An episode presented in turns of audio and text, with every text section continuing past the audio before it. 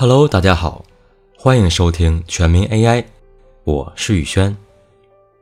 上一期咱们聊了语音转写，还聊了转录笔，这一期咱们继续聊聊文字方面的内容，机器翻译。机器翻译其实并不新鲜，十几年前火爆了全球的电子词典，就是机器翻译。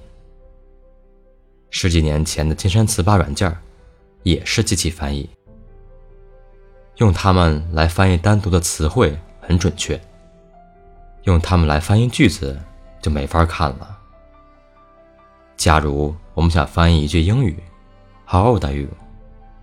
机器会把词语一一翻译出来。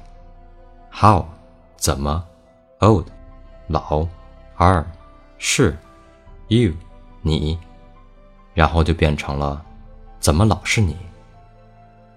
这样。显然不对。标准答案是：最近你怎么样？于是，语言学家在机器里加入了句法、短语、顺序等语法规则，这就变成了传统的机器翻译。传统的机器翻译不断的通过更新规则来改良，但是效果却一般。毕竟，语言。是最复杂的社会学科。人们说话有时遵循语法规律，有时却不遵循。这并不是说明语言善变，而是说明前人总结的语法根本不是语法，语法规则是错的。难怪机器翻译不准确，也难怪有些人，比如我，高中英语总考不好。扯远了。青春不可重走一次，但是语法规则的重新定义却可以。这就是基于神经网络的机器翻译，让计算机通过阅读海量文章，找出其中规律，进行更精准的翻译。基于神经网络的机器翻译属于监督学习。不记得监督学习没有关系，可以返回第九期重温一下。假如我们的目标是让神经网络学会英翻中，那么原始语言是英语，目标语言是中文。在训练中，我们需要给神经网络两类信息：特征和标签。由于是英翻中，特征就是英语，标签就是中文。长时间训练后，神经网络就可以找出英语与中文的直接关系。从而直接把英语映射成中文。那么，基于神经网络的机器是如何翻译的呢？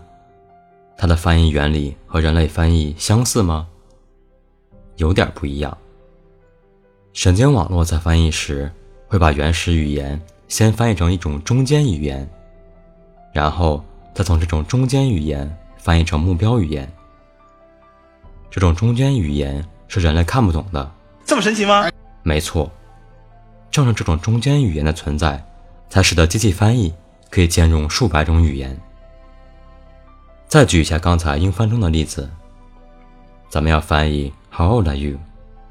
原始语言是英语，于是神经网络在第一阶段会把这句英语映射成中间语言。中间语言是什么呢？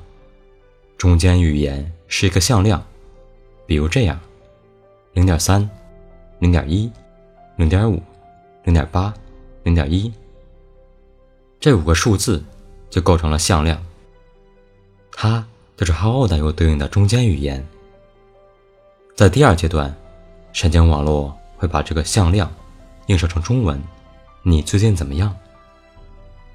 现在我不想英翻中了，我想把英语直接翻译成西班牙语。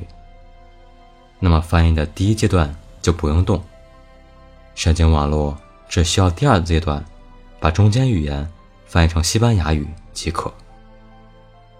把有意义的数据变成看不懂的数字，这样的结构叫做编码器，也叫 encoder。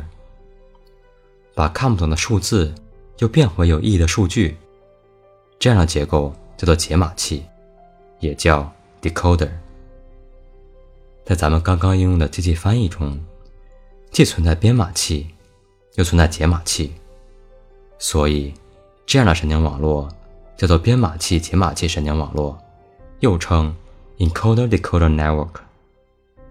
这种结构在人工智能各个领域非常常见，它不仅应用于语音，也应用于图像，它非常流行，非常好用。好了，咱们的神经网络结构非常完美了，那么还需要什么？海量训练数据。特斯拉 CEO 伊隆·马斯克在人工智能大会上和马云对话说：“人工智能会比人类强，为什么？就是因为人工智能训练时用到的数据量非常庞大。假如有一个翻译家，一年。”可以研究三十本书。他从十岁开始学习中翻英，一直到八十岁变成翻译专家。这期间有七十年时间。那么，这七十年他看了多少本书呢？做一个简单的数学题：三十乘以七十等于两千一百。一辈子读两千一百本书，这对于一个人来说很多了，但对于机器来说，毛都不够，咱们就给机器十万本书，再加上一百万篇中英对照文章来训练，这样训练出的机器翻译绝对不比人差。再加上一百种不同语言，那么没有一个人会超越机器翻译。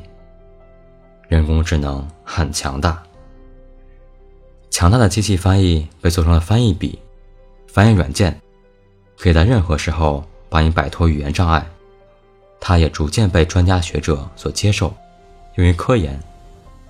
然而，他的出现会不会取代专业的翻译人员呢？这个问题就暂且留给你吧。我是宇轩，咱们下期再见。